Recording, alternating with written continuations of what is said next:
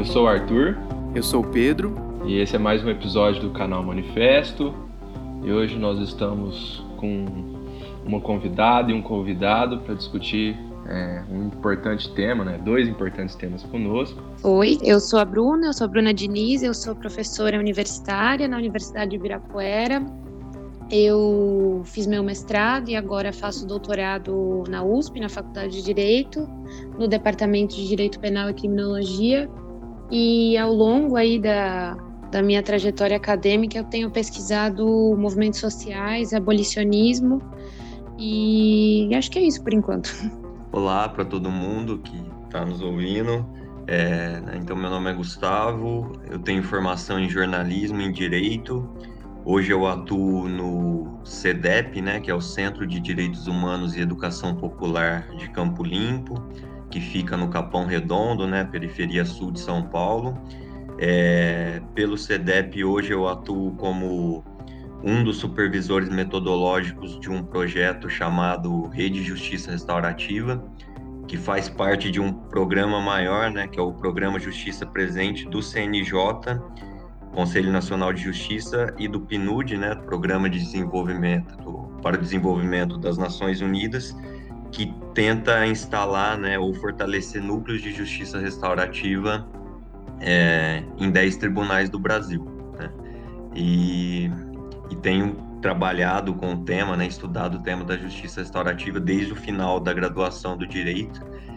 É, quando na, na faculdade eu nunca ouvi falar sobre isso e fui pesquisar sobre, né? Acho que é isso por enquanto também. Obrigado pelo convite. E bom, é, quem quem vem nos acompanhando vem percebendo que é, essa temporada a gente vem falando sobre alguns temas de segurança e vem construindo um raciocínio, né? A gente vem pensando como a gente pode ter uma visão da segurança pública e dos problemas da segurança pública à esquerda, não só a partir da, da delimitação dos problemas, mas também elaborando e pensando em alternativas. Então, quem escutou as apresentações pode já ter pegado um indício do que a gente vai falar hoje. A gente vai falar principalmente é, do sistema penal, dos problemas do direito penal, é, do sistema carcerário e pensar alternativas para ele. Duas alternativas para serem mais, para sermos mais exatos. E bom, para começar, eu acho que não tem outra pergunta a não ser aproveitar os dois e perguntar assim, gente, o que, que é o direito penal? Para que, que ele tem servido? E, e, como é hoje, como estão as coisas hoje quando a gente fala sobre, é, sobre o sistema de justiça e o sistema prisional, né? Vocês dois, como advogada, advogada, professora, educador, é, como vocês veem é, essa situação? É uma tarefa é, é uma tarefa ingrata, assim, falar sobre o que, que é o, o direito penal e para que, que ele serve, porque enfim, eu sou professora de direito penal e, de criminologia, e é sempre difícil, porque eu gosto de, de, tentar enfrentar essa tarefa dividindo um pouco o que é oficialmente o direito penal e depois repensar isso, assim. O direito penal no, no que, é, na forma que ele é encontrado aí, como ele é descrito, ele é o ramo do direito que trataria do cuidado dos bens jurídicos mais importantes socialmente e que traria, por serem esses bens jurídicos mais importantes, as sanções mais graves para poder garantir, enfim, a tutela deles. Esse é, o, isso é o que a gente ouve, o que a gente aprende e o que, de alguma forma, eu preciso dizer em algum momento em uma das primeiras aulas que eu dou de direito penal. Mas o que eu acho mais importante é a gente pensar, talvez, um pouco contraintuitivamente sobre o que é o direito penal, né? O direito penal, quando a gente olha é, para ele fora do, da lógica interna dele, quando a gente olha para ele a partir principalmente da criminologia, quem, quem vai olhar de fora para entender o que, que ele é, a gente vê que o direito penal, na verdade, é um dos ramos do direito que melhor cumpre o que todo direito é, se pretende a fazer dentro da sociedade que a gente vive, que é o controle de pessoas e de populações, de grupos que são de alguma forma indesejados. Então, o direito penal hoje, da forma como eu entendo, e não só hoje, né, o direito penal historicamente, desde que ele aparece lá no, no final do século XVIII, a função dele é uma função de controle social. É uma função de controle social e, e para além de uma função de, de controle social, é uma das é, é, ele tem uma é, ele tem essa função de controle social com a pior sanção que a gente já teve e que a gente já conseguiu imaginar, que é a prisão ou até em outros em, em outros momentos e hoje em dia em outros lugares com a pena de morte, por exemplo. Então acho que vou passar um pouco essa bola, mas por enquanto, acho que a gente consegue pensar nessas, na função declarada dele e nessas funções veladas aí de, de controle populacional, de, de controle de grupos que não são bem quistos socialmente e, e principalmente de controle da pobreza, assim, controle das pessoas pobres e de que forma elas vão ser recebidas e vão ser tuteladas pelo direito. Bom, é, pegando o gancho nessa na explicação da Bruna, né, que acho que tem muito mais propriedade e, e explicou muito didaticamente, eu concordo com, com o que ela pontuou. E com, pegando essa última frase que ela diz, né, me veio à cabeça uma frase, e agora eu não vou lembrar a autora ou o autor que fala, né, que no Brasil a gente, em vez de combater a pobreza, combate os pobres, né? E acho que como a Bruna falou, isso tem tudo a ver com o direito em geral, né? Mas principalmente com o direito penal também. É... E quando eu fui para a faculdade, eu pensava no direito como uma possibilidade, né, de, de afirmação de direitos, de luta por direitos, e que ainda faz um pouco de sentido para mim, mas quando você começa a ter contato, né, com, com os estudos e com a realidade, vem bem isso que a Bruna falou mesmo de do direito como um instrumento de poder e de, de controle, né, de, de determinadas populações indesejáveis, né. É, até para esse, esse projeto que eu estou participando, né, que eu falei do Rede de Justiça Restaurativa, é, ele faz parte desse programa maior que, que é justamente combater o encarceramento em massa no Brasil. Então, nós fizemos uma formação trazendo o racismo como estrutural e estruturante do, do direito no Brasil, principalmente do direito penal, né? Então a gente buscou fazer todo um, um histórico, né, de como o direito foi utilizado para perpetuar o racismo na, na sociedade brasileira, né?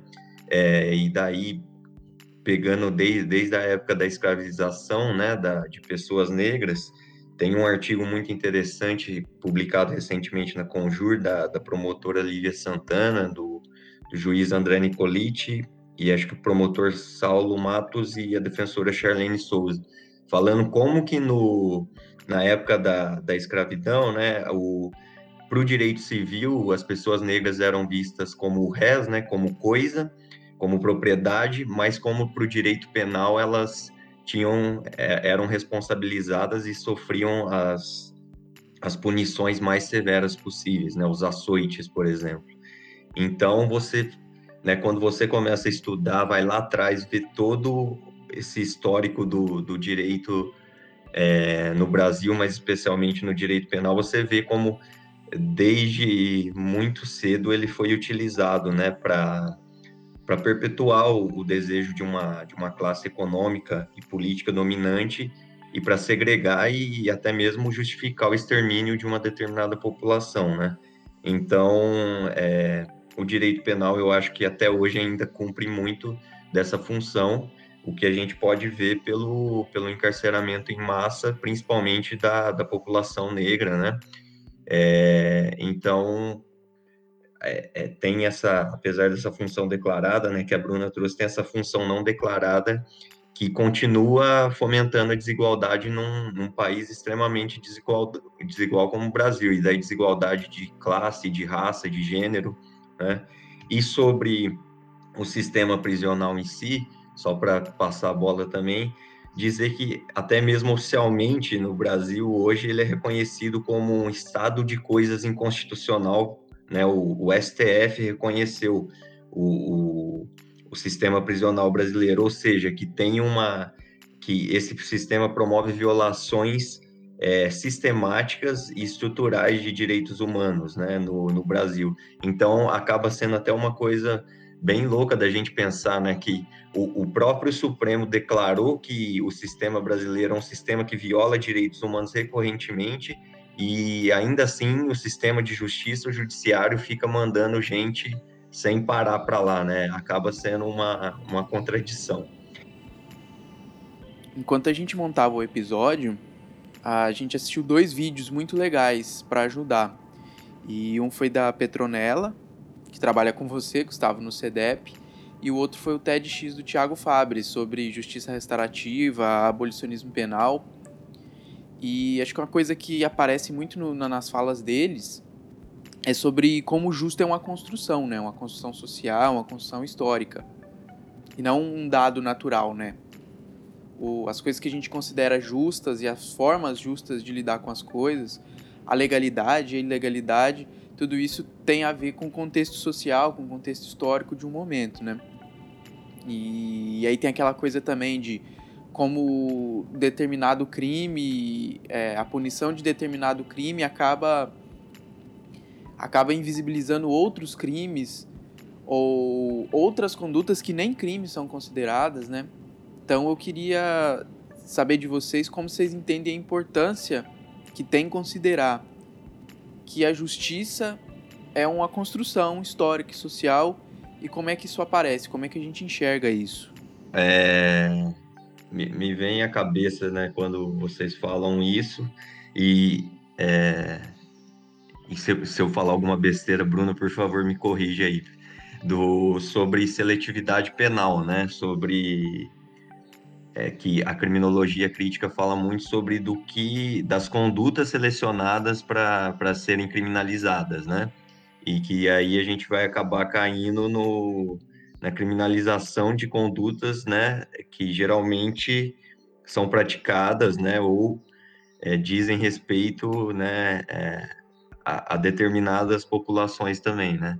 Porque é aquela crítica, se o, o, o, Código Penal tem milhares de crimes lá e, né, e todo mundo em algum momento provavelmente vai cometer algum daqueles crimes que estão ali. E daí a questão é quem, né, quem de fato é, é, é selecionado pelo sistema para ir para as prisões e para ser, ser, enfim, a clientela do, do sistema de justiça, né, no caso específico do sistema penal. Né? Então, é, a gente pode pensar que os crimes contra o patrimônio são os crimes que mais encarceram no Brasil, juntamente com o, o, os crimes relacionados a drogas, né? É, e aí me vem à cabeça uma frase de um texto da Maria Lúcia Caran, né? Que ela falando sobre o, a crítica ao sistema penal, ela diz que o sistema punitivo, do jeito que está colocado, né, principalmente a, a, pena de prisão, ele se detém a, a, a criminalizar, né, e principalmente a punir é, determinadas condutas, né, para passar uma sensação para a população de que algo está sendo feito, de que as pessoas estão sendo punidas e, portanto, tem segurança, mas que, na verdade, isso é usado para mascarar os problemas estruturais de, da sociedade e que geram que geram, geram as desigualdades e que acabam por gerar também as diversas formas de violência, né? E aí eu trago uma perspectiva da justiça restaurativa, já antes mesmo até da gente entrar mais no tema, mas que a justiça restaurativa ela, ela traz a perspectiva de que todo tipo de injustiça é, de violação de direito tem o mesmo valor no sentido de, de prejudicar as relações e de prejudicar a construção do justo, como vocês estavam falando.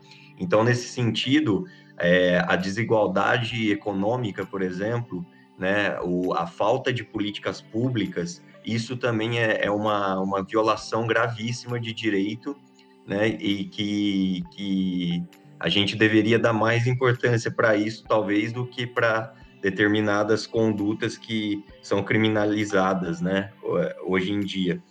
Então é uma perspectiva assim da gente enxergar o todo de do que de fato é justo, né, do, de como você constrói esse justo pensando na, na afirmação de direitos também, e isso tem está muito ligado com o que a gente fala lá no, no CEDEP, né? Uma perspectiva de justiça não meramente por, pela violação de uma lei ou, né, ou de, de um determinado artigo de um código, mas sim a partir da violação das relações, né, entendendo também é, a construção do justo como é, a afirmação de direitos é, para toda, toda uma população. Né? Como é que a gente vai é, ficar, cobrar tanta responsabilização é, num país do, como o Brasil se a gente não não consegue falar minimamente em instauração de direitos, né? Em um país que, por exemplo, teve 500, é, 388 anos de escravização,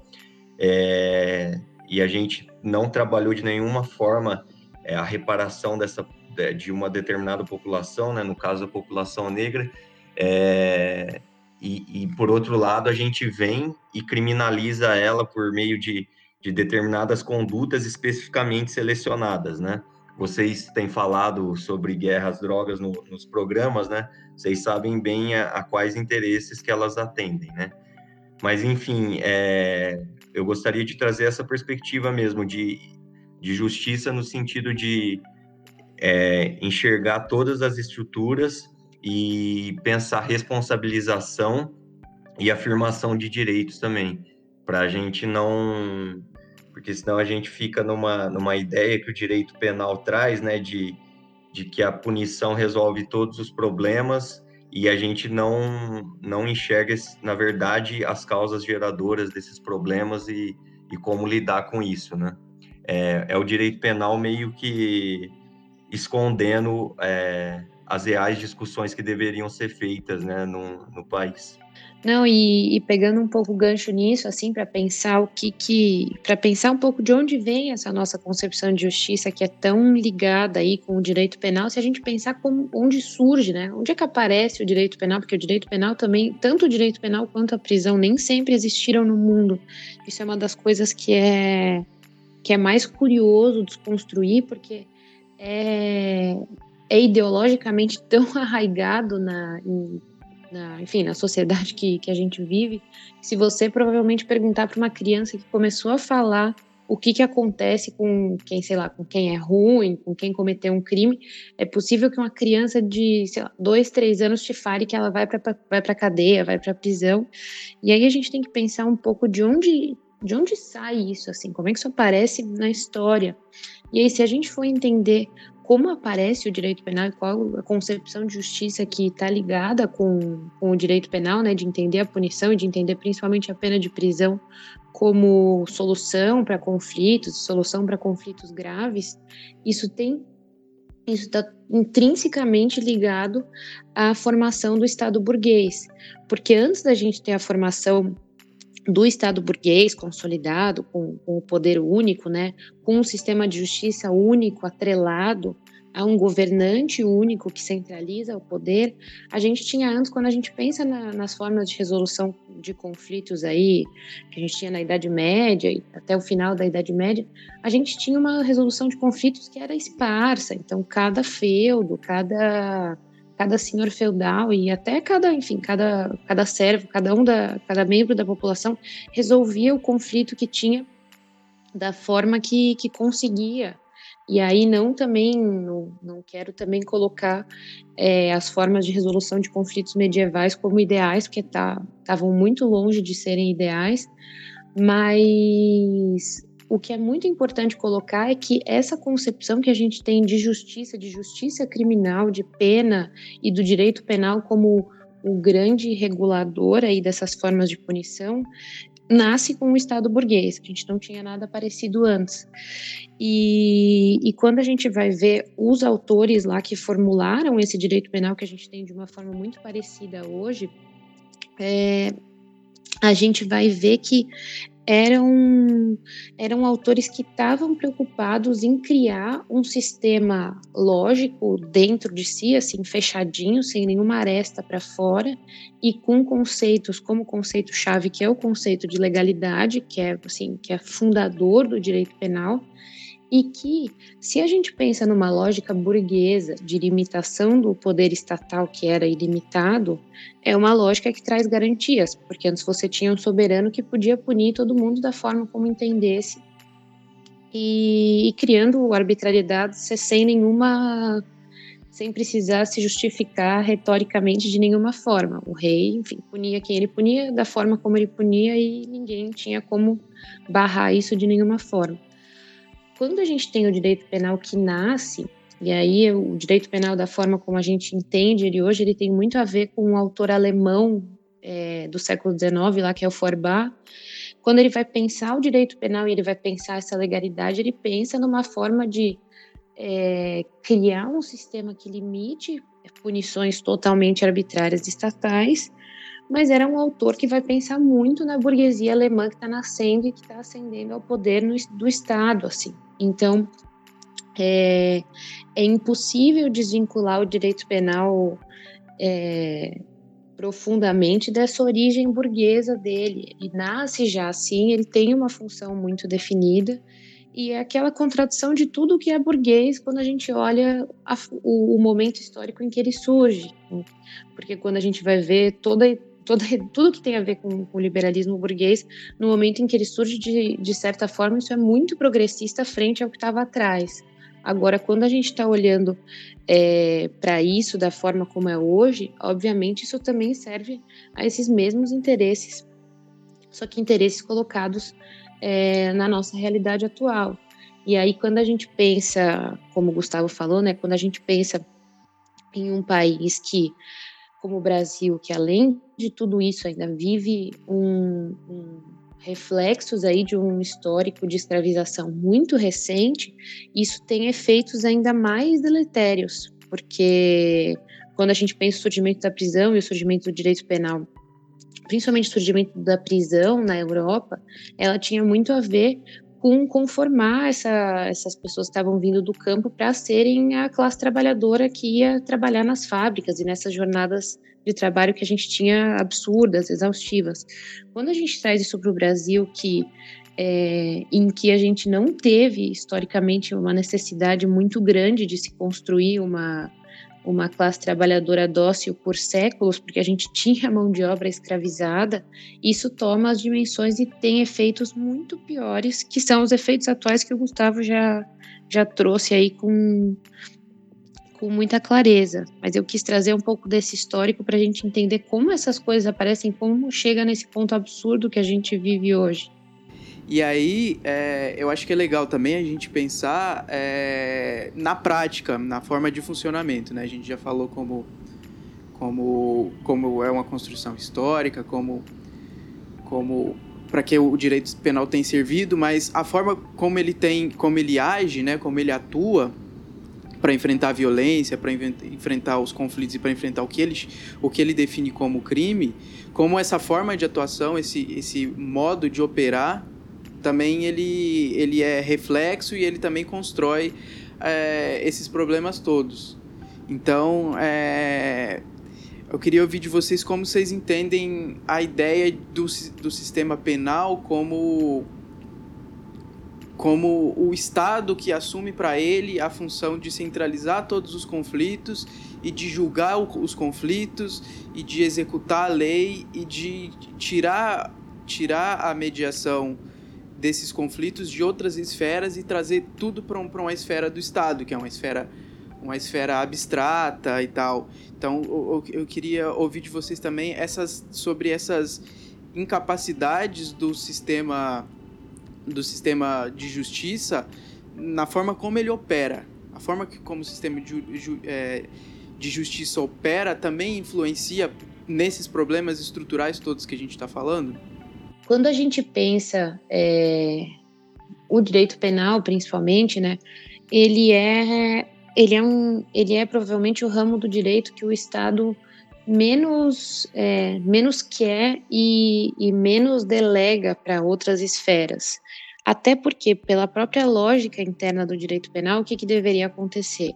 É, eu gosto de, de falar que isso pensando no discurso declarado ainda que o direito penal ele funcionaria como a última instância, a última rácio que se chama, né?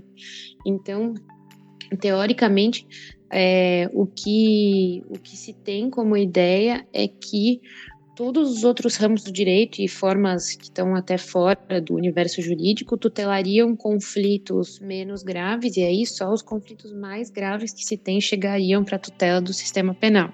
E aí, quando a gente olha tanto nas condutas que são criminalizadas, então no que está criminalizado em abstrato, né, no que a gente chama de criminalização primária, então o que é considerado crime, a gente já vê que tem várias condutas que não são condutas muito graves, e quando a gente vai olhar na forma como essas condutas que, que são é, que já são criminalizadas, né? Então, quando a gente vai pensar em criminalização secundária, quando a gente vai pensar quem está sendo punido por essas condutas e como o sistema de justiça criminal lida com elas, aí a gente vai ver que isso chegou num outro patamar. Porque dentro dessa lógica que a gente tem de seletividade penal, quem chega na quem chega para o para ser o cliente, né, vamos dizer assim, do, do, sistema penal, é uma população toda já definida.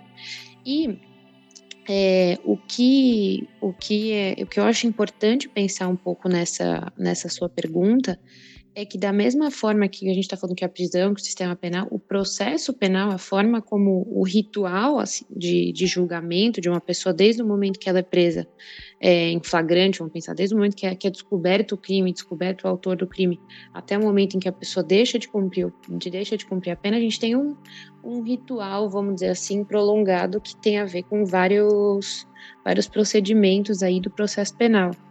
E quando a gente pensa no que é procedimento dentro da justiça penal, todo procedimento ele é pensado para um sujeito abstrato. Então eu tenho é, um réu que não tem classe, não tem cor, não tem gênero, não tem nada. Ele é um ente abstrato aí que tem garantias abstratas e que, em teoria, vai recebê-las ao longo do processo. E essa, essa lógica formal que tem a ver também com o surgimento aí dentro dessa lógica liberal de que os sujeitos são todos iguais em teoria, ela gera na verdade uma invisibilização de todas as características que tornam esse réu, essa pessoa que está sendo presa, que está sofrendo, que vai sofrer essa sanção muito grave e que despersonalizam essa pessoa ao máximo. Então, é, isso contribui para que a justiça penal seja uma justiça cega a todos esses, todos esses dados aí, todos esses marcadores da, da diferença que a gente fala, mas que, na verdade, falando de uma forma um pouco mais concreta, elas tornam esse, elas tornam todos os réus iguais e, e, e, e se a gente for pensar é, os réus da justiça criminal, da massa que a gente tem hoje, eles são todos muito iguais, mas não iguais a um sujeito abstrato. Eles são iguais porque eles são, têm todos a mesma origem social, a mesma raça, por aí vai. Mas outra coisa que eu acho importante pontuar é como esses rituais todos da pessoa, desde o momento em que ela é descoberta até o momento em que ela deixa de cumprir pena, como as pessoas que lidam no sistema de justiça criminal, então juízes, promotores, é, como eles enxergam essas, essas populações totalmente desumanizadas. Então você tem uma, um, um sistema de justiça que é todo pensado para que você tenha um distanciamento máximo daquela pessoa que está sendo julgada. E aí, dentro disso, você perde é, você perde até a dimensão do humano, assim. Tá? A gente tem um, as prisões que estão superlotadas, as varas criminais que estão, enfim, sobrecarregadas de processo, e dentro dessa lógica, o que se espera de, dos operadores, de, enfim, de tudo isso que está acontecendo, é que eles façam essa engrenagem gerar e que façam essa engrenagem gerar com, com o maior número de produtividade possível. Então, é, se a gente for pensar, a gente tem juízes que sofrem represálias porque são considerados pouco, pouco punitivos, vamos dizer assim, porque absolvem muita gente. Ou membros do Ministério Público que também sofrem perseguições porque não entram nessa lógica de punir todo mundo a qualquer custo. É, eu acho que até fazendo um diálogo com, com a fala da Bruna, né, que é uma coisa que a gente fala muito na justiça restaurativa, né? Que o, enquanto esse direito posto, né, como está colocado, ele está preocupado mesmo com, é, pelo menos declaradamente, com violações da lei, né, e no caso na, na justiça restaurativa a gente vai tentar retomar é, até nessa perspectiva de construção do justo que estava sendo falado, é, a gente está preocupado com relações humanas, né, e como como trabalha isso para a construção do justo. É, e eu digo isso porque, pensando justamente nesse funcionamento do, do sistema atual, como a Bruna colocou, né, de que temos determinadas e reduzidas respostas para os mais diversos tipos de conflitos né, e situações problemáticas também. E daí tem até uma tem um, um, um juiz que trabalha com justiça restaurativa, Egberto Penida, ele cita a frase do, de um psicólogo, do Abraham Maslow, né, que diz que para quem só sabe usar martelo, todo problema é um prego, né? Então, é um pouco da, da, da ideia de como age o, esse direito penal posto, né? Que tem um, um determinado número de respostas é, iguais para diversos conflitos advindos da, da, da complexidade das relações humanas, né? E acho que isso colabora para esse, esse funcionamento mecanizado e, e, desumanizado que a, que a Bruna coloca do sistema de justiça em geral. Né? Ele não permite é, abertura de, de, de respostas mais criativas e não punitivas para lidar com os diversos tipos de, de conflitos que advêm das relações humanas. E aí a gente pensando tanto numa perspectiva mais micro, né, de, de relações entre é, de, de, um conflito entre determinadas pessoas, mas para a gente também pensar estruturalmente, né? Como, como que a gente enxerga é, a complexidade de um determinado problema para poder dar uma resposta mais complexa para ele, né? Então, é, o, o, o, direito penal acaba sendo de uma forma é, reduzido, é, algo muito reduzido e que acaba né, massacrando relações humanas e pessoas, né, como, como a Bruna muito bem colocou aí, né, e então, é, acho que é, é nesse sentido que, que eu gostaria de colocar um pouco também, né, da gente tentar pensar, né, com, como a Bruna também colocou lá no começo, a gente naturalizou esse sistema penal como as únicas respostas possíveis para determinados conflitos ou para alguma conduta que hoje é classificada como crime, né?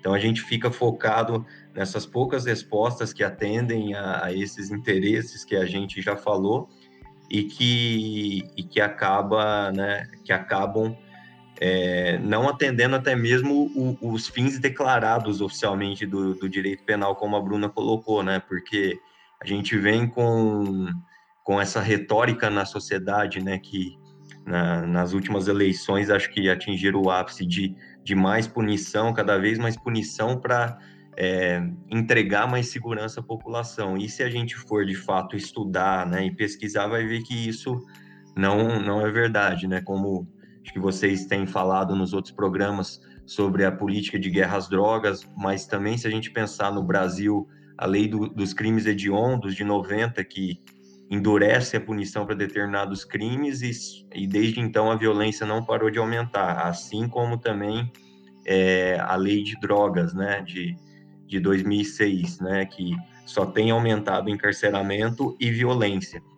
Então, até mesmo essas, esses objetivos declarados, né, do, do direito penal, é, por meio dessa, dessa visão punitiva, a gente vê que é, são contraditórios, né? Que não que eles não têm um não tem entregado o que promete. Né? Acho que o que a gente está discutindo aqui, né, é que como se existisse um, um teto, né, da atuação política de uma forma geral, de um senso comum, que esse teto é a lei, são as instituições que que operam a justiça e que como se não desse para a gente ir além disso, né? Como se a, como se no, no, senso comum a gente é, é, devesse trabalhar dentro, dentro desses limites, né? Só que e, Só que, que quando a gente não vai a, além disso, a gente fica preso ou reformulando um modelo de justiça e um modelo de resolução, de, de enfrentamento da, da, da, das questões da violência e dos conflitos, que é um fracasso. E eu acho que, que isso precisa ficar bem claro que é o que a gente tem aprendido aqui no podcast, é que as formas de atuação na segurança pública que a gente tem hoje são um fracasso para aquilo que ela supostamente diz enfrentar, né? E que é o seu objetivo. Mas um sucesso por trás, né? Exato, exato. Ela é um sucesso para manter a sociedade de classe, sociedade colonial, racista e patriarcal.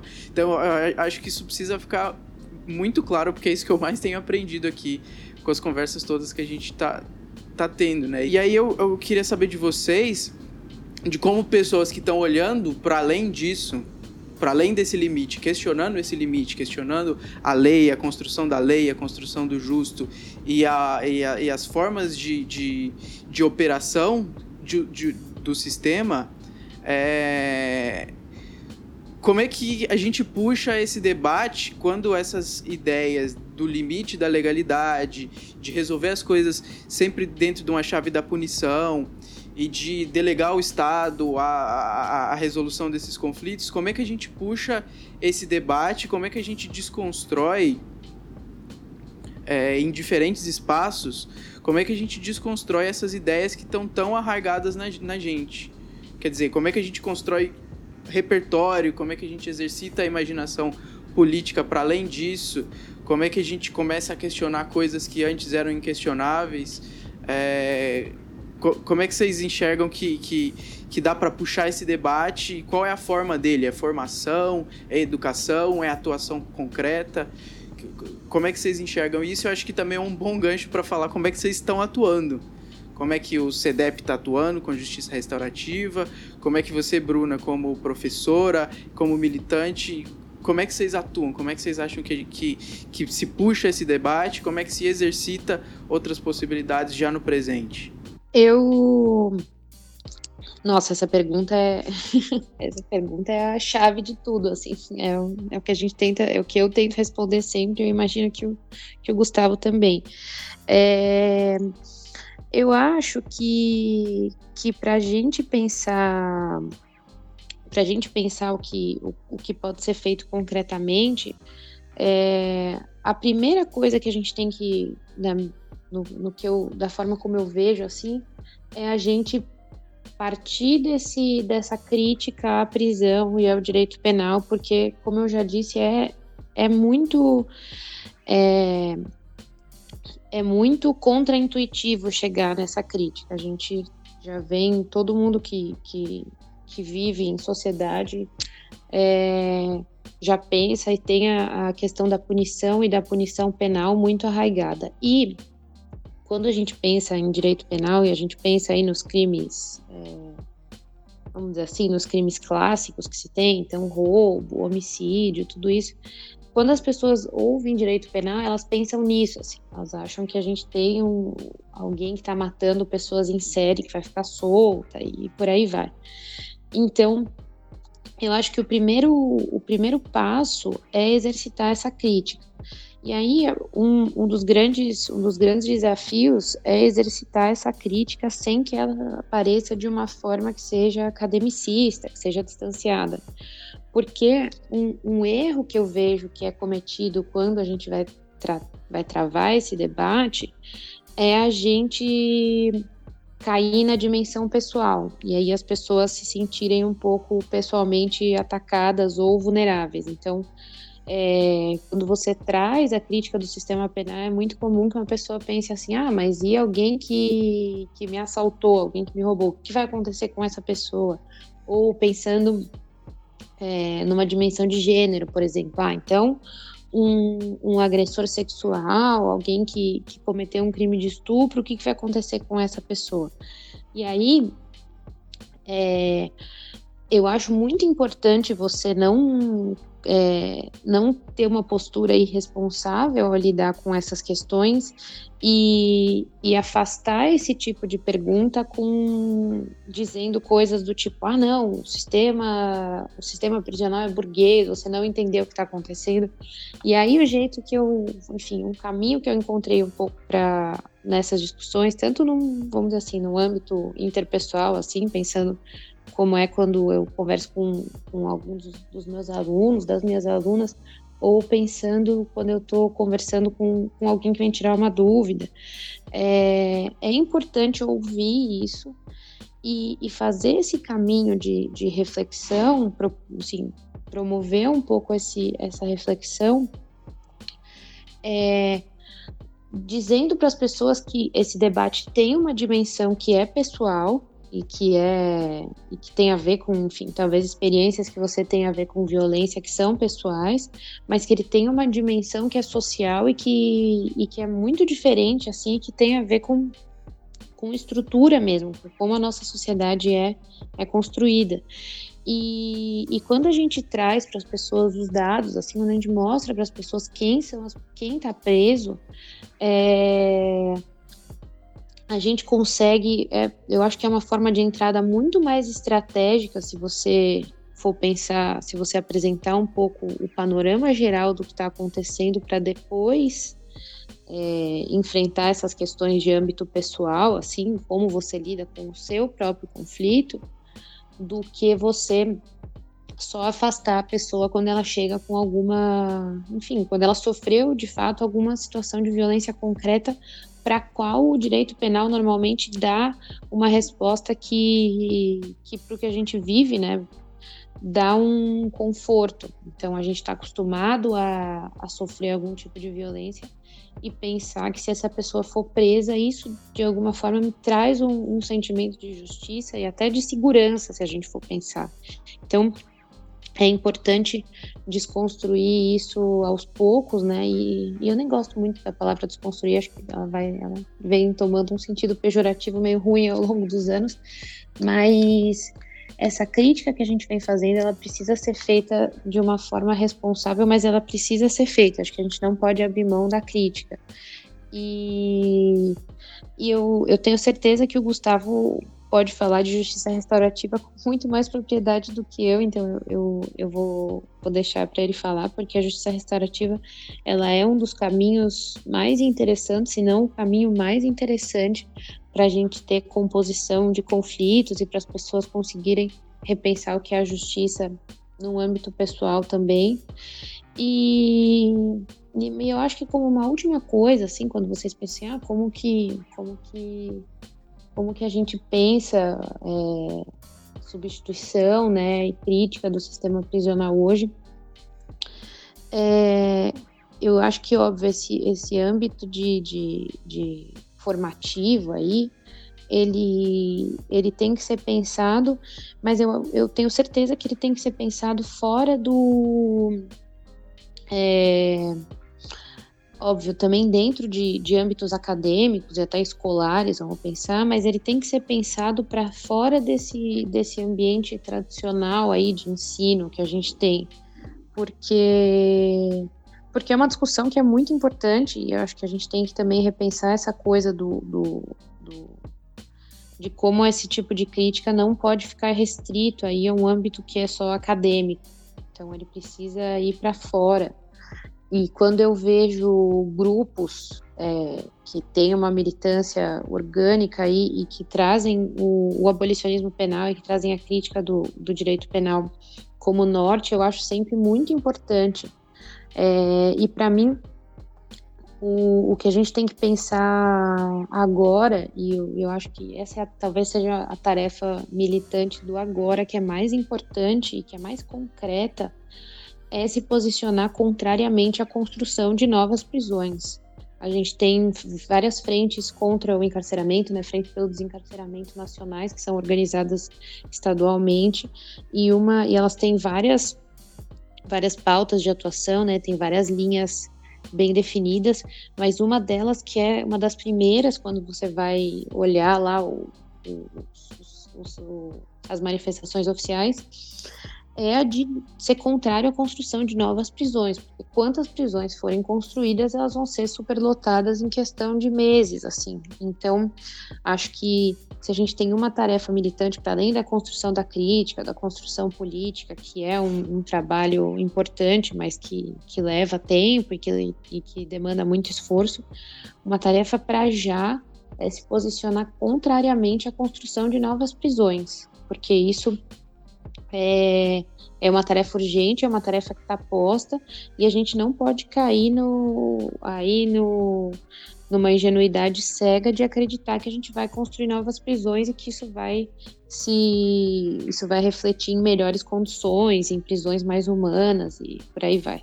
Eu acho que essa pergunta aí, realmente, como o Bruno falou, é uma das mais difíceis mesmo, mas né, é, é, é, é um pouco também o desafio da comunicação, né? Eu, eu, eu, penso muito nisso, até eu fiz jornalismo antes do direito. Eu lembro quando eu estagiava na, no núcleo da infância da defensoria, em 2015, estava muito forte, né? Mais uma vez a, a, campanha pela redução da maioridade penal, né? E a gente estava pensando em campanhas de comunicação lá, né? E como a gente, né? Como como comunicar uma realidade complexa, né? Que envolve diversos fatores, né? Porque digamos assim que a comunicação do outro lado é, né? Bandido bom é bandido morto. Você fala isso em menos de cinco segundos, né? Aparentemente faz muito sentido para a grande maioria da população, infelizmente. E daí, como a gente comunica outras possibilidades, né? É, sem falar para a pessoa, olha, por favor, senta aqui, é, e, e, e, desse lugar mesmo que a Bruna falou, sem soar arrogante, né, pedante, mas assim, realmente, porque demanda um certo tempo para falar sobre o tema, né, não, não numa perspectiva de explicar, mas para conversar sobre, colocando todos esses pontos, né. Então, realmente é algo extremamente desafiador, né. É, recentemente eu, eu participei de um, de um debate como mediador sobre justiça restaurativa e abolicionismo penal, e, e, fizemos essa pergunta, né? Eu estava no papel mais cômodo de fazer a pergunta, no caso, para os participantes, e o, e o Acácio Augusto, né, que, que pesquisa abolicionismo lá da, da Unifesp, ele falou, olha, a primeira coisa é falar sobre o tema, a gente não pode ter tabu, né, de, né, de como a gente falou anteriormente, soar utópico, né, é, tem que falar sobre o tema mesmo. E aí eu acho que entra muito, é, né, muito pertinente e a forma que a Bruna colocou, né, sobre os caminhos para se falar sobre isso, né, é, sobre essas outras perspectivas, né, do, do que pode ser construído. É, eu, eu penso um pouco, né, que a gente começar a, a, dialogando com as pessoas, né, numa, numa, perspectiva mais micro, como a Bruna falou, pensando até mesmo na, na questão das necessidades das pessoas, né, e, e, a justiça restaurativa vai falar muito disso, né, de uma perspectiva de entender necessidades, sentimentos das pessoas para para trabalhar as relações. E pensar, né, como a Bruna falou, até mesmo numa necessidade, por exemplo, de segurança, né, de porque a pessoa muitas vezes a pessoa pode achar que esse caminho que está sendo falado hoje de, de mais punição, de mais prisões, atende a uma necessidade de uma sociedade segura, né, de, digamos assim, que ela tem. É, e daí eu acho que o, o, desafio e um caminho é começar né, a entender essa necessidade de segurança e conversar sobre essas outras possibilidades de, de, de atender a essas necessidades que não sejam por caminhos é, que, que perpetuam violência, desigualdade, exclusão, né? Que é como funciona hoje o, o sistema punitivo e que, na verdade, funciona no discurso, porque não entrega nada disso, não atende essas necessidades das pessoas, né? Então, acho que um pouco é por aí, né?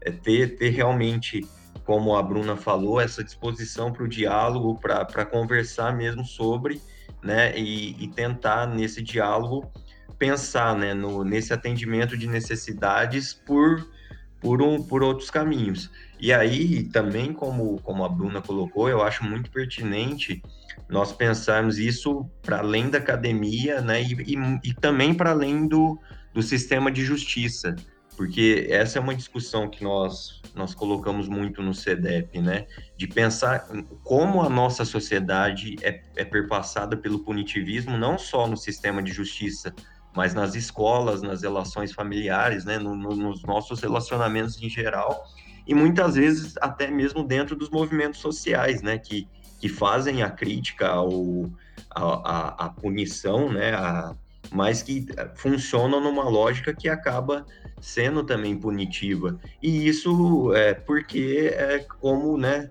estruturalmente está tá colocada a sociedade e, né, fazendo nos querer crer que é natural, né, e, e como não é, como a Bruna já colocou.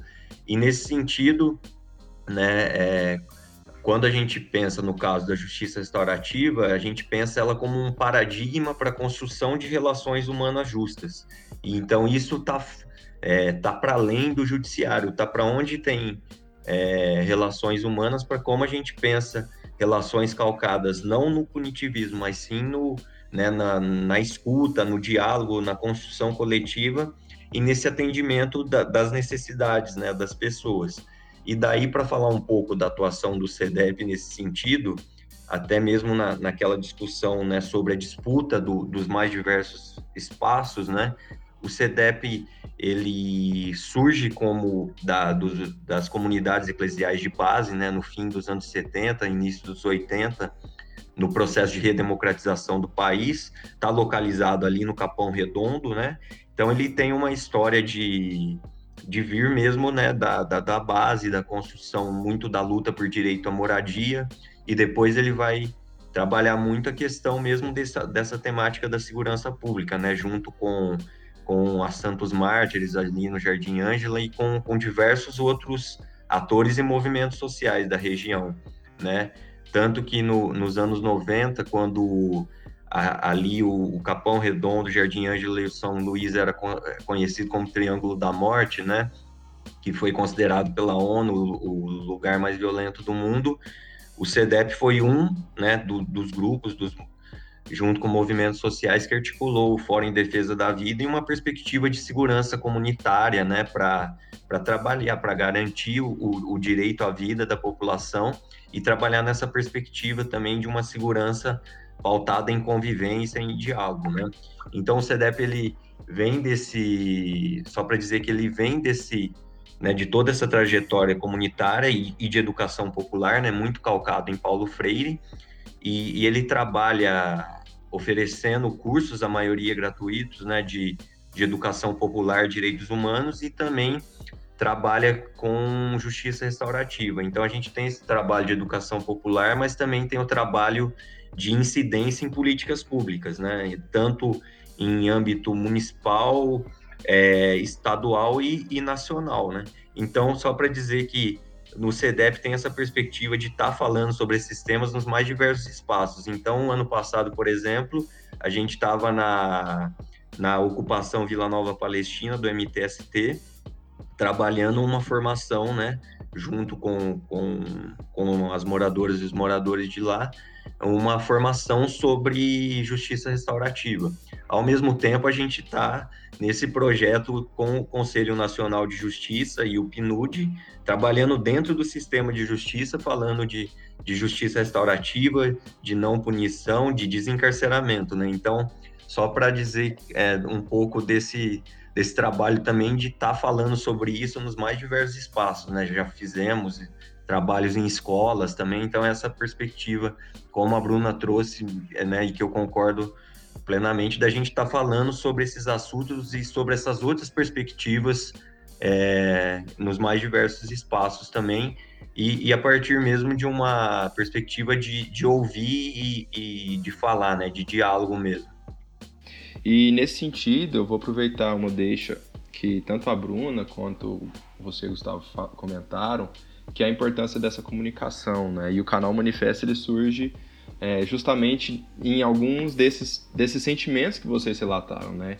De a necessidade que a gente sentia de superar um pouco o academicismo, de dar voz, é, de reverberar, né, algumas vozes e discussões que para fora da academia, tentar uma forma de comunicação que fosse acessível, que fosse é, democrática, que fosse sensível também a esses problemas, né? Que eu acho que é, é, em alguns vídeos que a gente viu da justiça restaurativa, é, todo mundo falava muito sobre a, a, necessidade de construção de sentido.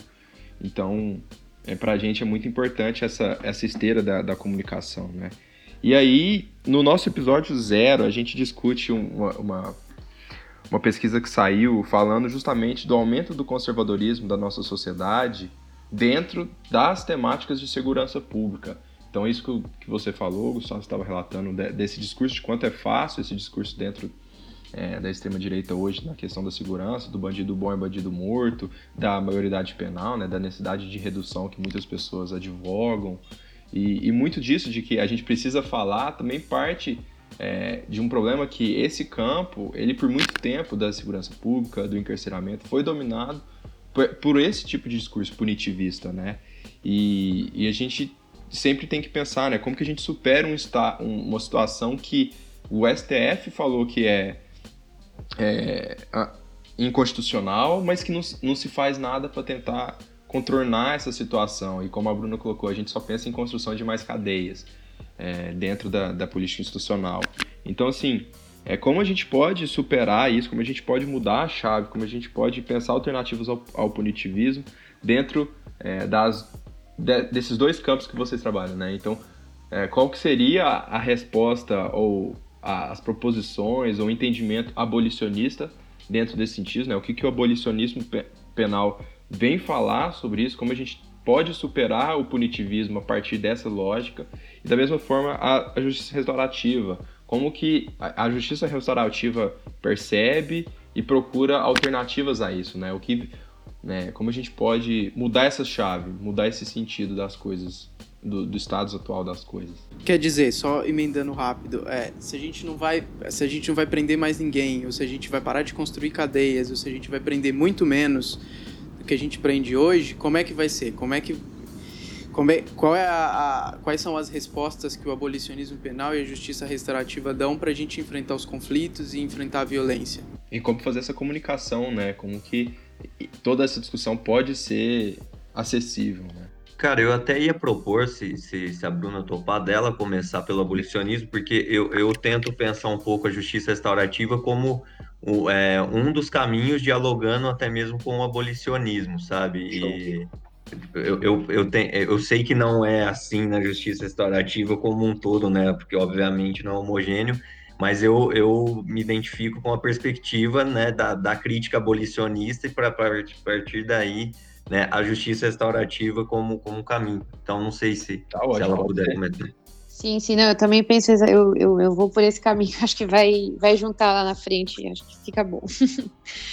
é, vamos lá então mais uma pergunta que que está muito, muito longe de ser fácil, mas é, então pensar em abolicionismo penal é é pensar num espectro de abolicionismos penais, na verdade. A gente é, normalmente o que se fala, o que, o que quando você vai procurar, enfim, num, num livro, em alguma coisa mais pontual, o abolicionismo penal ele está muito muito ligado alguns autores, né, o, o Mathiesen, o Husman, que são autores noruegueses, o Husman é holandês, que aparecem lá nos anos 80 que vão mobilizar e várias críticas que foram feitas à prisão num bloco aí que, que eles denominaram de abolicionismo penal. Mas se a gente for pensar já há décadas antes, a gente já tinha vários outros autores que eram críticos à prisão, né, que estavam pensando a necessidade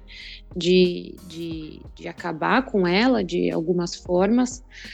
E, e a gente tem também isso aparecendo não só na crítica acadêmica, como também na crítica militante. Assim, a gente tem todo, todo, toda a ideia de abolicionismo penal que está muito forte no movimento negro norte-americano, dentro da lógica do que eram os Panteras Negras, né? A gente tem a figura da Angela Davis, que depois, na década de 90, vai formular academicamente com mais profundidade a crítica abolicionista, mas a crítica abolicionista dela não aparece só quando ela está na academia, ela já aparece lá da militância e da, e, de, e, e, da observação de como a prisão e de como o sistema penal vai criminalizar condutas que são de uma classe, de uma raça, e principalmente quando essa classe e essa raça se mobiliza politicamente.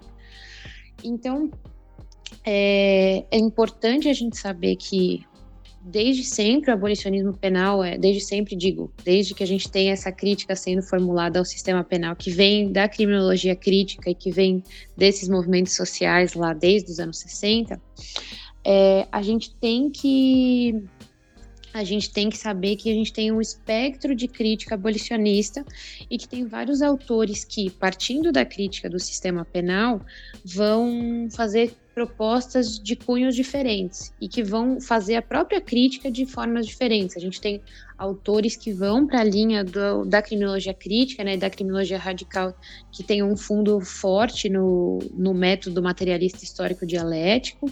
A gente tem é, alguns grupos de críticas abolicionistas que vão por uma outra linha, que vão por uma linha fenomenológica de entender o que, que é o crime, entender o que é o que é a punição, entender como que se dão essas formas de, de como que essas formas de punição que a gente tem é, respondem ou não aos anseios da vítima. E a gente tem mais recentemente críticas abolicionistas que estão sendo formuladas dentro de movimentos sociais que são abolicionistas, é, que se dizem abolicionistas e que fazem tudo isso junto, vamos dizer assim, fazem a crítica, elaboram teoricamente isso e atuam também é, numa linha abolicionista política, assim.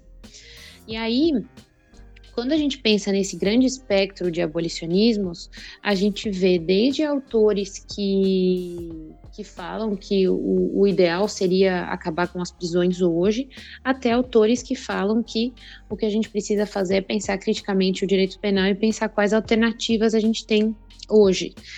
E dentro do, do, debate abolicionista, que não é homogêneo, a gente tem várias considerações do que é do que é estratégico ou não para ser realizado atualmente, e isso muda dependendo da avaliação da conjuntura que se tem.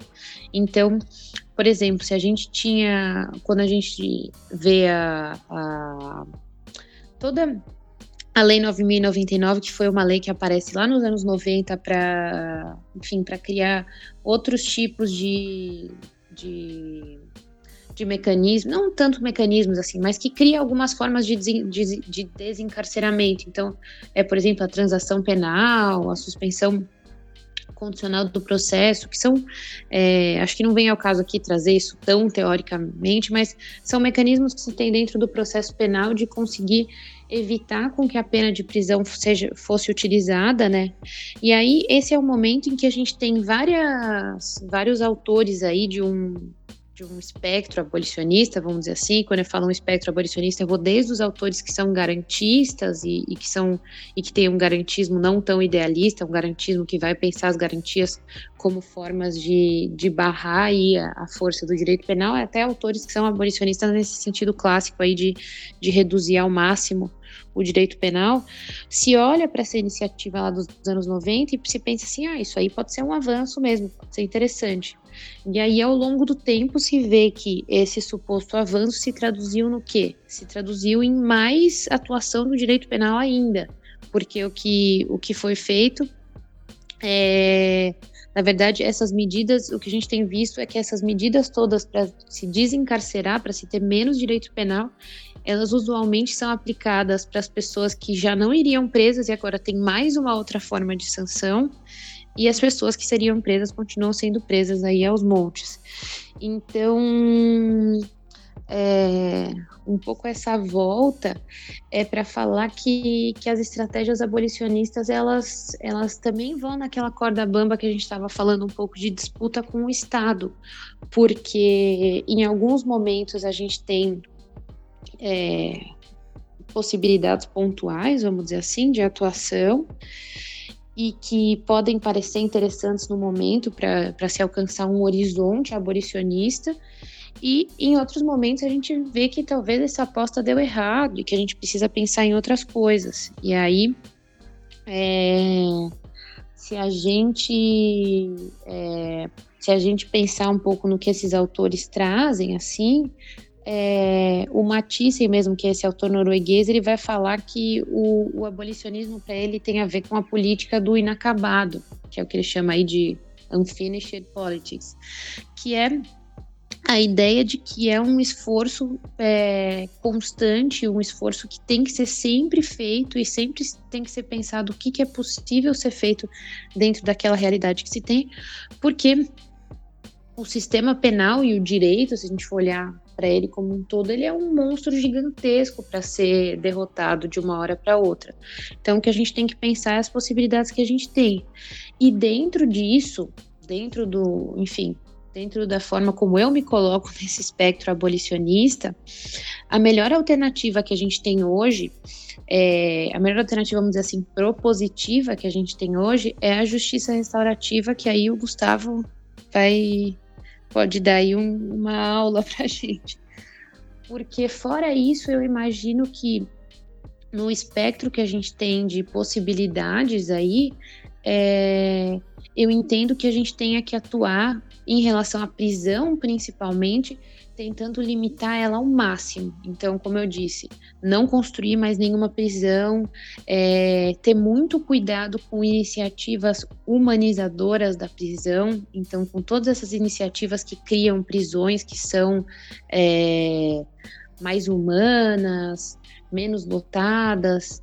E aí, obviamente, não que não que não que isso não seja bom para as pessoas que estão que, que presas, óbvio, essas coisas fazem muita diferença, mas a gente sempre tratar dessas iniciativas não trazendo elas como ideal. Eu acho sempre importante é, colocar que não existe prisão ideal, não existe prisão humana. Se a gente repetir sempre esse, esse essa máxima, a gente não cai em armadilhas como são, por exemplo, as APACs aí, que são essa, essas prisões aí que são construídas e que têm uma lógica é, menos pior, vamos dizer, do que a gente tem na, na massa do sistema prisional, mas mas que referendam muito e que legitimam a prisão de uma forma que a gente que é abolicionista tem que ter muito cuidado porque é isso, acima de tudo, a gente quer o fim da punição, a gente quer o fim dessa prisão, dessa forma de punição e dessa forma de prisão que a gente conhece.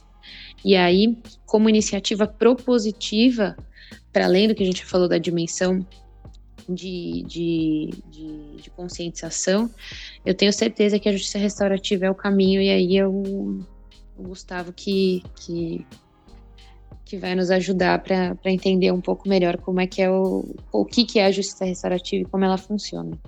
É, eu, eu gostaria de pegar um gancho nessa última, nessa última parte da fala da Bruna, que eu achei extremamente cirúrgica, a fala toda, né? Mas essa fala específica, porque é, eu acho que é um dos desafios que a justiça restaurativa também tem, né? De, de, de acabar, às vezes, numa miscelânea, né? Com com outras ideias que, que acabam deturpando a justiça restaurativa e, e, e saindo do trilho que, que, pelo menos eu vejo para ela, né? Que é justamente isso de é, é, muitas vezes tem discursos que misturam, né? Que pega a justiça restaurativa, mas ao mesmo, ao mesmo tempo junta ela com, com projetos de lei punitivistas, é, pensando numa a justiça restaurativa mais numa numa lógica moralista e, e, e, até mesmo, muitas vezes até religiosa, né? Então você acaba fazendo uma miscelânea de coisas e você mistura eh, a, a justiça restaurativa com, com perspectivas punitivistas. Então é, esse cuidado que a Bruna tá, falou, né, no, no final, né, até para se pensar nessa questão de humanizar prisões, né, que eu concordo plenamente com a fala dela, né? A gente tem que ter muito cuidado, inclusive, na, para pensar na, na, na, construção dessa justiça restaurativa, né? Que para mim é impossível falar de justiça restaurativa e falar de punitivismo. Né? Acho que, você, que se você começa juntando essas duas coisas, já temos algo extremamente problemático, né? É...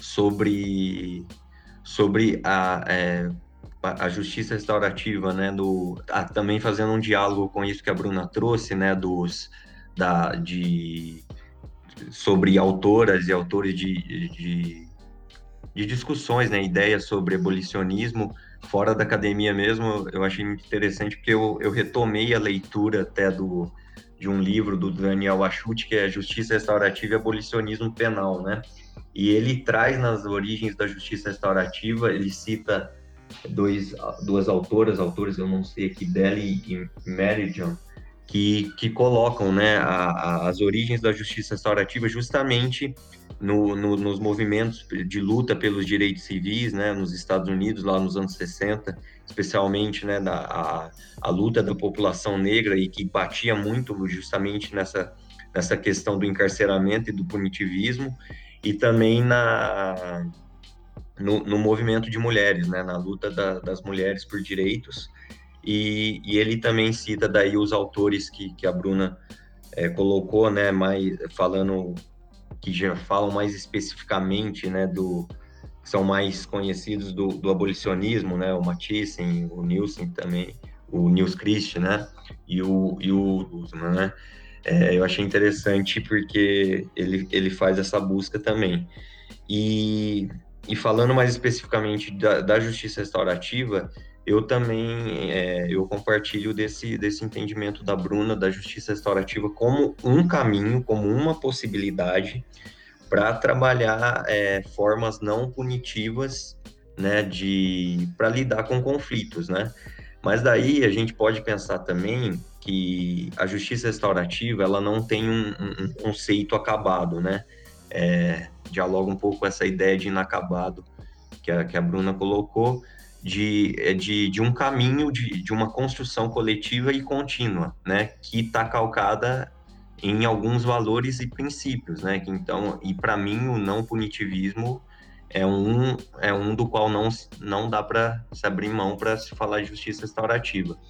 É, mas também pensar a justiça restaurativa, então, ela pode ser pensada por por alguns atores, desde uma técnica para lidar com conflitos até uma nova forma de convivência, uma, um, um novo paradigma também, né? E eu gosto de, de, de, falar nesse sentido também, né? Da, da, que eu já até comentei aqui, da justiça restaurativa como um paradigma de construção de relações justas a partir de, de, de interconexão e de, dessa ética de cuidado, né?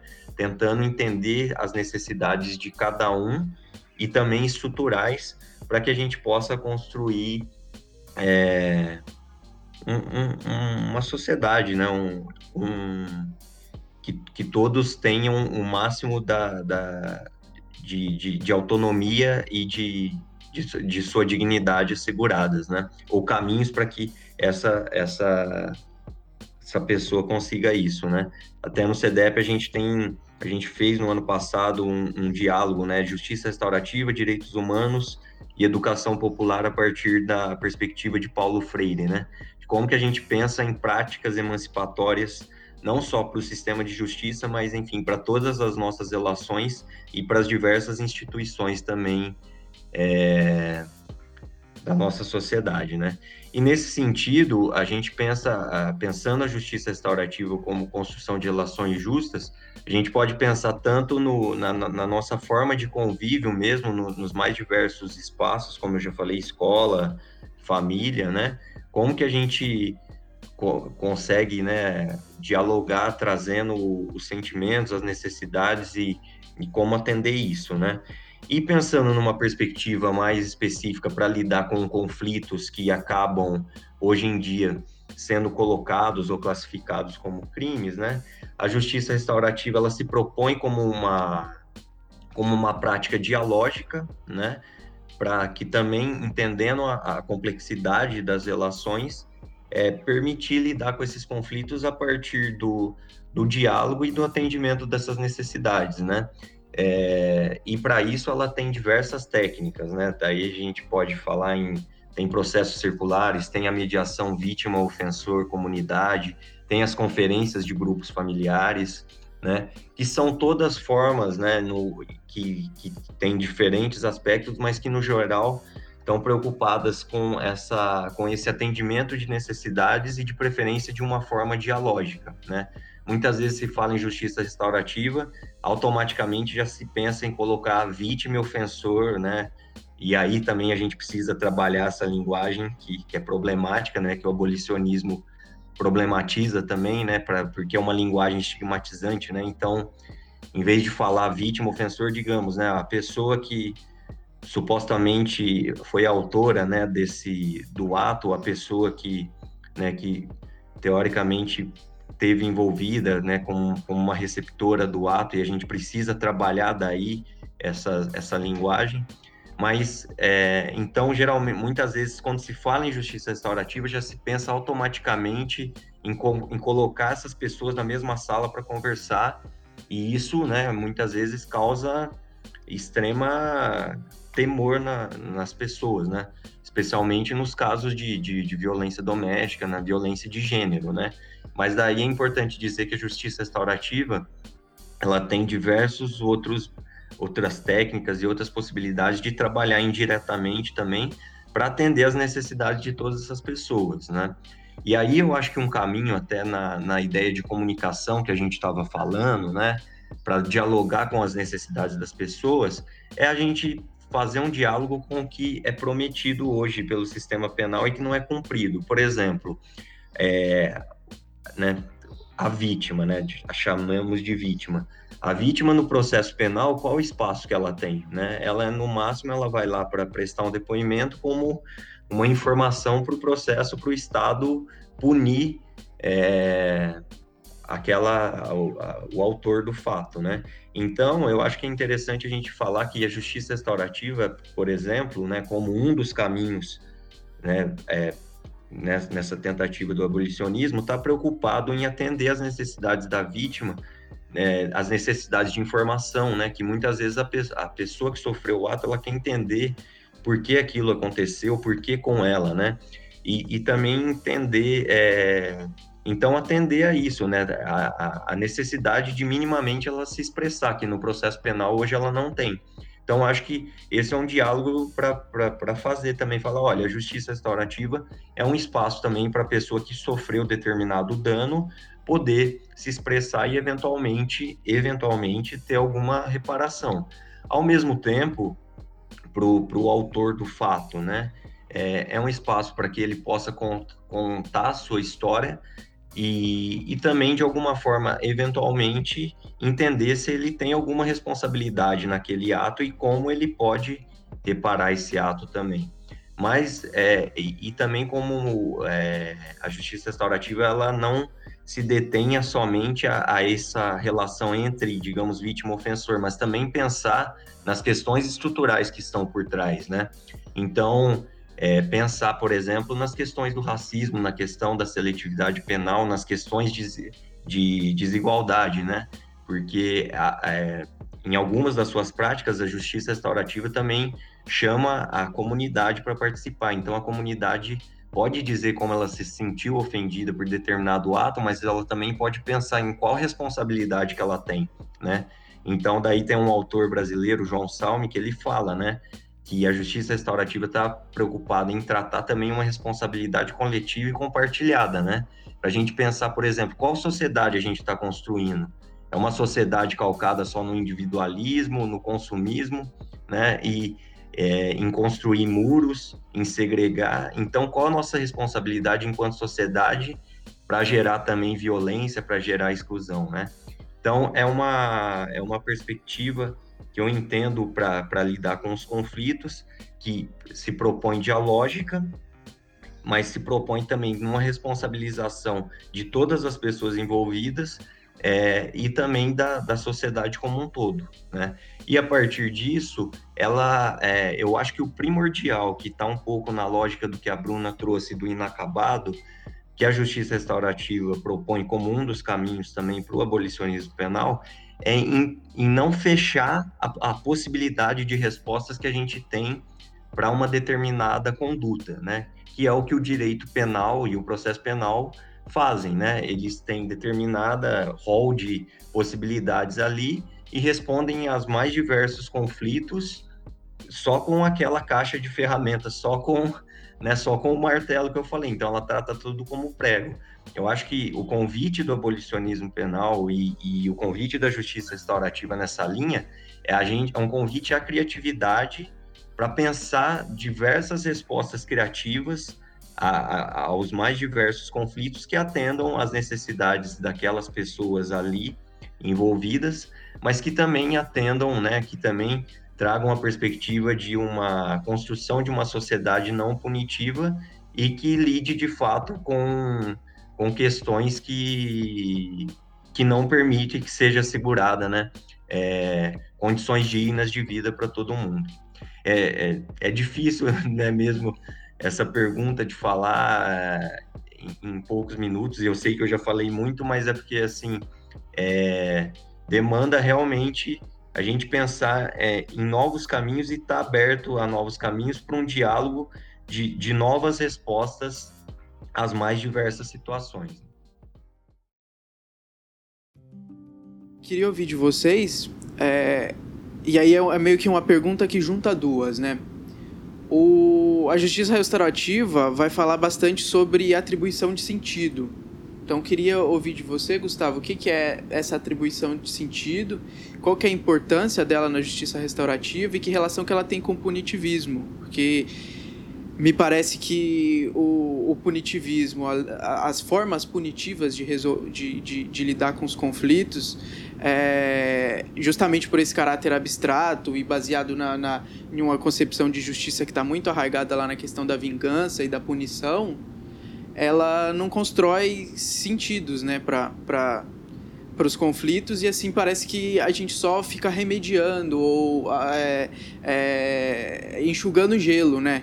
Então eu queria entender que, que, é, em, em, que medida que a, a, atribuição de sentido, o que, que é isso de atribuição de sentido, em que medida isso tem a ver com entender, a, é, tanto reposicionar a vítima e ofensor no, no processo de enfrentamento dos conflitos, como também de enfrentar as questões estruturais que estão por detrás desses conflitos. E aí o que eu emendo, e eu acho que, que, que se estende também para a Bruna, é uma contradição que quase sempre aparece nos debates de justiça restaurativa, é que em determinadas situações, é, por exemplo, violência de Estado, ou encarceramento em massa, tráfico de drogas, guerra às drogas, a gente consegue sustentar facilmente uma posição anti, antipunitivista. Agora, em outras situações, a gente tem mais dificuldade, né?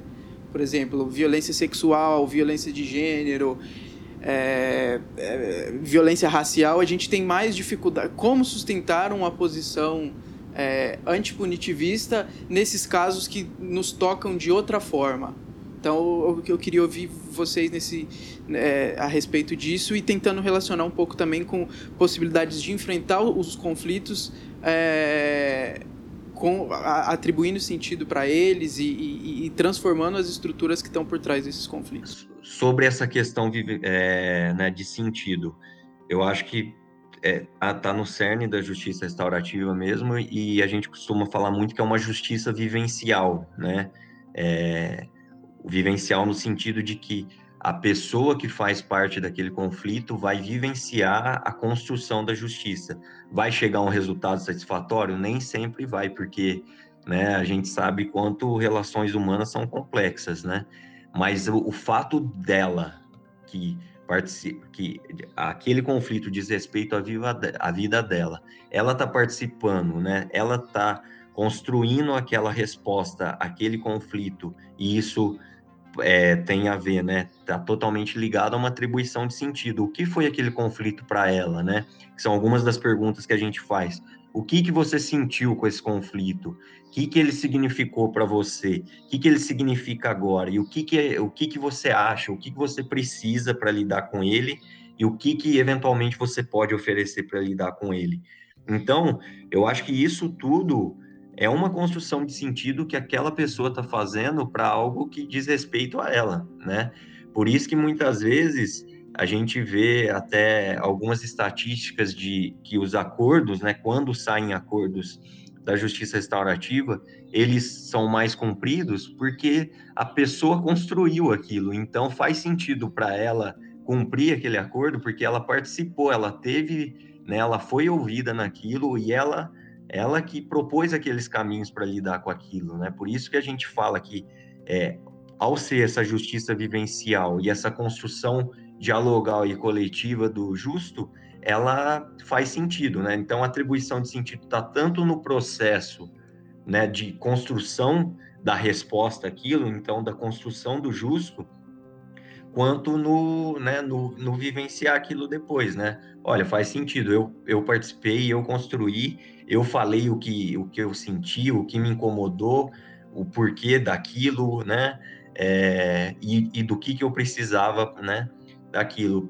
E, e, e, isso é uma coisa que a gente costuma falar na justiça restaurativa também, que enquanto o direito penal atual está preocupado basicamente com o passado, né? Com o que aconteceu lá e como a gente vai punir determinada pessoa, a justiça restaurativa está preocupada com o que aconteceu lá no passado com, com todos os envolvidos, né? Tanto a história de vida, quanto lidando com aquele conflito específico, aquele fato específico, o que sentiu, o que sente agora, quem, é, quem foi afetado. Então, está preocupado com o passado, com o presente e também com o futuro, né? E, e é isso é uma coisa que me motiva na justiça restaurativa, que eu sempre falo, que é ok, temos um problema, provavelmente somos pro, parte do problema e o que fazemos a partir de agora, sabe? Então, é uma ideia do que pode ser construído e, e abrindo, inclusive, para a criatividade. Então, eu acho que a atribuição de sentido está no fato das pessoas diretamente envolvidas no conflito construírem aquele sentido, vivenciarem a construção da justiça, né? de, é, a partir de algo que é, de fato é a vida delas, né? Não é um terceiro é, dizendo o que é justo naquele caso ou não, né? Lógico que, como a Bruna já trouxe, sempre respeitando garantias mínimas, né? De, de, de dignidade das pessoas e, e, garantias mínimas, também considerando né, relações de poder e, e todas as, essas estruturas que estão na nossa sociedade. Né? E respondendo à segunda pergunta, né, sobre os desafios de, de outras, digamos, de temas mais espinhosos para a justiça restaurativa, né? De fato, né, é, é muito fácil, né, muitas vezes nós vendo determinada situação de racismo de situação de violência de gênero, é, o, já pedimos por punição, né? É, mas eu acho que é um desafio constante também da gente estar tá pensando, olha, mas é, essa resposta punitiva, o que, que ela tende a gerar, né? O que historicamente ela gerou, né? E, e, e ver se isso de fato pode ser um caminho ou não, né? Porque é, do, do que eu vejo, do que eu tenho estudado, pesquisado vivido, a punição acaba por não ser uma resposta, né? Num, que, que vá gerar ganhos para esses grupos que historicamente são violentados, né? É desafiador, mas eu acho que é possível. E daí sempre vem uma questão, né, para a justiça restaurativa, né, que até você ouve muito de, de atores do sistema de justiça. Não, olha, podemos ter justiça restaurativa, né, no juizado especial criminal, como a Bruna trouxe, para ofensas leves, né? Primeiro que é extremamente problemático você dividir, separar o que é uma baixo potencial ofensivo, que é alto é, potencial ofensivo, porque você está falando da história de cada pessoa e cada pessoa vivencia isso de uma forma. Mas tem muito essa discussão de que justiça restaurativa seria só porque a gente chama de crimes leves. E eu discordo, no CEDEP também a gente trabalha com a perspectiva de que é, pode, a priori, ser aplicado a qualquer tipo de crime, né? E daí, quando as pessoas questionam isso, o Luiz Bravo, que trabalha comigo, ele fala: pensa no pior crime que pode existir, talvez. Daí, muitas vezes, as pessoas falam: ah, é o genocídio, né? Ou... E daí, é, ele fala: então, a justiça restaurativa foi utilizada para trabalhar em casos assim, né? Por exemplo, em Ruanda e também no, no, no caso, né, por meio das comissões da verdade, que é uma das práticas de justiça restaurativa, no, no pós-apartheid na África do Sul, né? Foi totalmente exitoso? Não, obviamente que sempre vai ter diversos problemas, mas enfim, é um com os mais diversos tipos de, tipos de ofensa, até as mais abomináveis, né, que a gente acha mais impossíveis. Mas eu acho que é realmente um convite a gente está sempre se questionando e pensando, podemos trabalhar ou não? Por exemplo, do racismo, que é algo que estava sendo trabalhado nos Estados Unidos, eram círculos de diálogo de pessoas que tinham ascendentes que foram escravizados e em diálogo com pessoas que, que tinham ascendentes que escravizaram pessoas negras, né? Então, é por meio de práticas de justiça restaurativa, estava tendo esses diálogos que tratam tanto da subjetividade das pessoas, quanto também para a gente pensar em caminhos de reparação histórica, né, em políticas públicas de reparação histórica. Então, só para dizer que caminhos, né, que a justiça restaurativa, e acredito, né, a Bruna pode falar melhor, que o, o abolicionismo penal, de uma forma mais ampla, mostram para tratar mesmo dessas questões que a gente acha espinhosas, né? mas sim que há esses caminhos, são extremamente desafiadores, doídos, mas que é, nos convidam a isso, né? A, a, a, pensar essas formas não punitivas e, e violentas e que acabam perpetrando violência, mesmo quando nós, é, nós utilizamos, achamos que utilizando né, para grupos historicamente violentados, que, que esse direito penal punitivo pode ser uma ferramenta, mas que eu acredito que não, né? É, então, essa é uma. Essa última pergunta, né? A primeira, tenho certeza que o Gustavo respondeu já, já completamente. É, essa é uma, uma das perguntas que, que, eu, que eu tento responder agora na minha pesquisa de doutorado, que às vezes parece um, uma pergunta meio. É, é que está sendo difícil de enfrentar, né? Que é entender como, como alguns movimentos sociais, né? Eu pesquiso o movimento negro, o movimento feminista e o movimento LGBTQI+, é, como eles lidam, né, com, com essas demandas é, por mais criminalização como forma de, de combate às violências que são sofridas por essa condição é, pela qual a luta deles é toda toda mobilizada.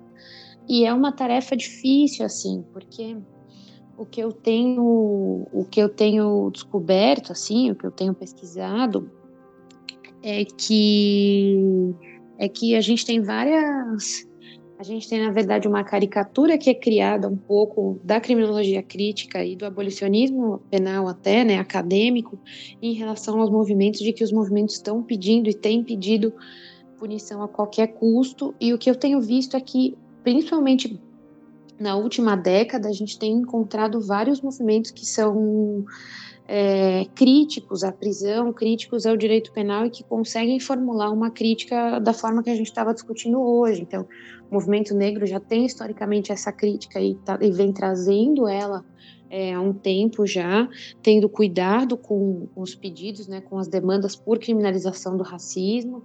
O movimento feminista também e, e o que a gente tem que pensar também, eu acho que é, muitas vezes a gente fica num debate que é uma conversa que parece um embate assim que não, não, parece ser possível de resolver. De um lado, a gente tem os movimentos em teoria e pedindo por mais direito penal e querendo mais criminalização, querendo uma bocada aí do, do direito penal para eles, e do outro o abolicionismo penal falando o caminho não é por aí, é, esse é um caminho que legitima outras formas de violência e por aí vai.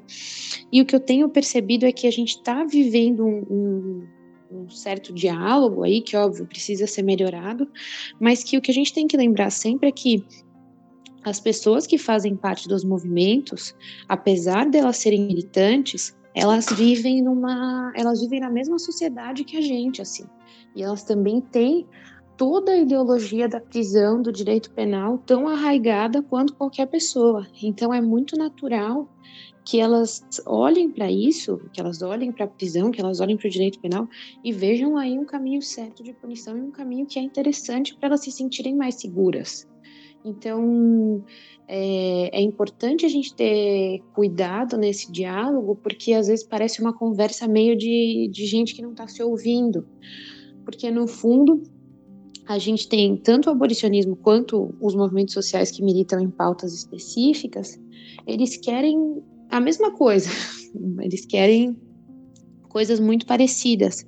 E, e a gente ter, a gente falar sobre abolicionismo penal de uma forma que seja receptiva aos conflitos que existem, né, e às demandas que se tem, principalmente as demandas de vítimas, é interessante para a gente ter o avanço disso e principalmente trazendo a justiça restaurativa como um conhecimento que é organizado, como um conhecimento que traz respostas e sempre fazendo aí esse, essas ponderações que o Gustavo faz que são muito importantes de entender que na verdade quando a gente tem uma violência que foi sofrida, a gente já teve uma violência que foi sofrida. A gente tem que lembrar disso assim, e que o que causou essa violência muitas vezes tem a ver com, com fatores raciais, de gênero, de sexualidade, por aí vai.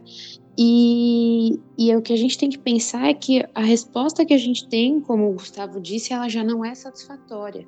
E a resposta que ela tem, ela nunca vai desfazer completamente a violência que foi sofrida. A violência já foi sofrida, infelizmente, assim. Então, o que a gente tem que pensar é como lidar com ela da melhor forma que é possível. E, e, a gente construindo, vamos dizer assim, com responsabilidade a crítica ao sistema penal uh, e, e, e mostrando todos os caminhos que a justiça restaurativa traz, a gente consegue ter um diálogo com, com todos os movimentos sociais que pedem, que já pediram por mais punição e que hoje em dia têm ponderado mais esses pedidos por mais, enfim, por mais punição, esses pedidos punitivistas, é, para a gente construir um caminho político muito mais interessante lá para frente. E fazendo relações, porque quando a gente por exemplo, eu penso muito no movimento feminista, assim. A gente pensa é, no movimento feminista que na, na última década conseguiu várias, conseguiu assim, teve a aprovação de vários tipos penais, vários crimes novos para criminalizar condutas que têm a ver com violência de gênero. E, e a gente tem que fazer muita reflexão do quanto isso tá, tá nos tornando mais seguras enquanto mulheres, assim.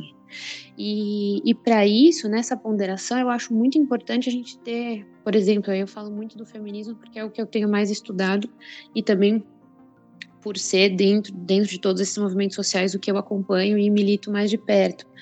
Mas o que a gente teria que pensar, por exemplo, num movimento feminista mais amplo é como entender como feminista também outros grupos de militância abolicionistas, como por exemplo é o Amparar. O Amparar é um grupo que junta é, amigos e familiares de presos e que tem uma militância dentro da questão carcerária que é abolicionista e que se a gente for olhar quem compõe esse grupo é uma esmagadora maioria de mulheres. Então é um, é um movimento social, é um, é um movimento de mulheres, vamos pensar assim, mas que de certa forma, e para mim não de certa forma, ele é totalmente também feminista. Então, é, o que eu acho que a gente está se deparando, até pela própria conjuntura que a gente está vivendo com, enfim, o governo, com, com, enfim, com essa avançada de retrocessos que a gente tem vivido, é talvez um, um momento chave aí para os movimentos pensarem no quanto eles vão pedir por mais direito penal ou não,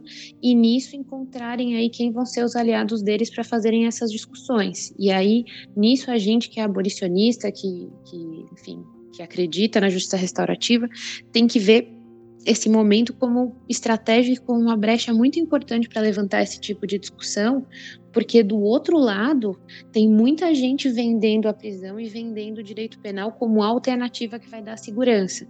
E se a gente perder um pouco esse esse bonde assim, se a gente perder um pouco esse momento, talvez esses movimentos que estão é, que pedem por mais segurança e que de fato são vulnerabilizados, eles vão embarcar num outro discurso e talvez daqui a algum tempo seja tarde demais para recuperá-los de volta. A Bruna falou da Amparar e eu, eu também lembrei, né, do e, e toda esse, essa essa fala da Bruna, eu lembrei do, do livro que eu, que eu tô seguindo muito, assim, né, que, que é da, da Fania Davis, né, irmã da Angela Davis, sobre justamente, é, eu chamo pequeno livro sobre raça e justiça restaurativa, daí, né, vidas negras, cuidado e transformação social, é alguma coisa assim. É, é, um, é um livro pequeno, né, mas e, e eu acho que tá para tá em vias de sair uma versão em português, né? E, e, é, e, é, muito legal porque a, a Fania Davis, né, tem, tem um histórico todo de militância no movimento negro, né, é, desde, desde os anos 60, e, e, mais recentemente ela começou a estudar, né, a justiça restaurativa, é, né, pensando nas práticas de, de aborígenes, né, que, que foi até uma coisa que, que a gente não falou aqui, né, que em muito a justiça restaurativa se inspira em práticas de, de povos originários, né, do, de, da Austrália, Canadá, Nova Zelândia, Estados Unidos, né, e, e ela, a partir dessa, desse diálogo que ela começou a fazer entre a luta, né, do, por direitos civis, a luta histórica do movimento negro e o, os cuidados, né, da, da perspectiva, perspectiva da justiça restaurativa, em falar de, de autocuidado, de subjetividade, de como, né, uma perspectiva de, maior de, de interconexão, ela traz muito no livro a ideia de juntar o, o, o, o, lado cuidador, digamos assim, da justiça restaurativa e o lado guerreiro, né, dos movimentos sociais, para fazer esse diálogo, né? E daí ela cita algumas, até algumas pessoas do Black Lives Matter, né, que já, já trabalham nessa perspectiva. Então, é, a, a fala da Bruna me lembrou muito isso, né, de, de que, olha, a gente tem objetivos comuns e, e queremos falar a mesma coisa, né? Estamos falando a mesma coisa. Então, como dialogar isso? E me lembrou muito também, já finalizando, que no, no livro a Fania Davis ela diz da importância de trazer, né, para participação na justiça restaurativa, tanto na facilitação dos processos quanto para criar políticas públicas na academia, trazer as populações que historicamente sofreram mais violência, né? Então ela diz, ela cita que nos Estados Unidos, os 30 primeiros anos da justiça restaurativa era feito basicamente por pessoas brancas e da classe média.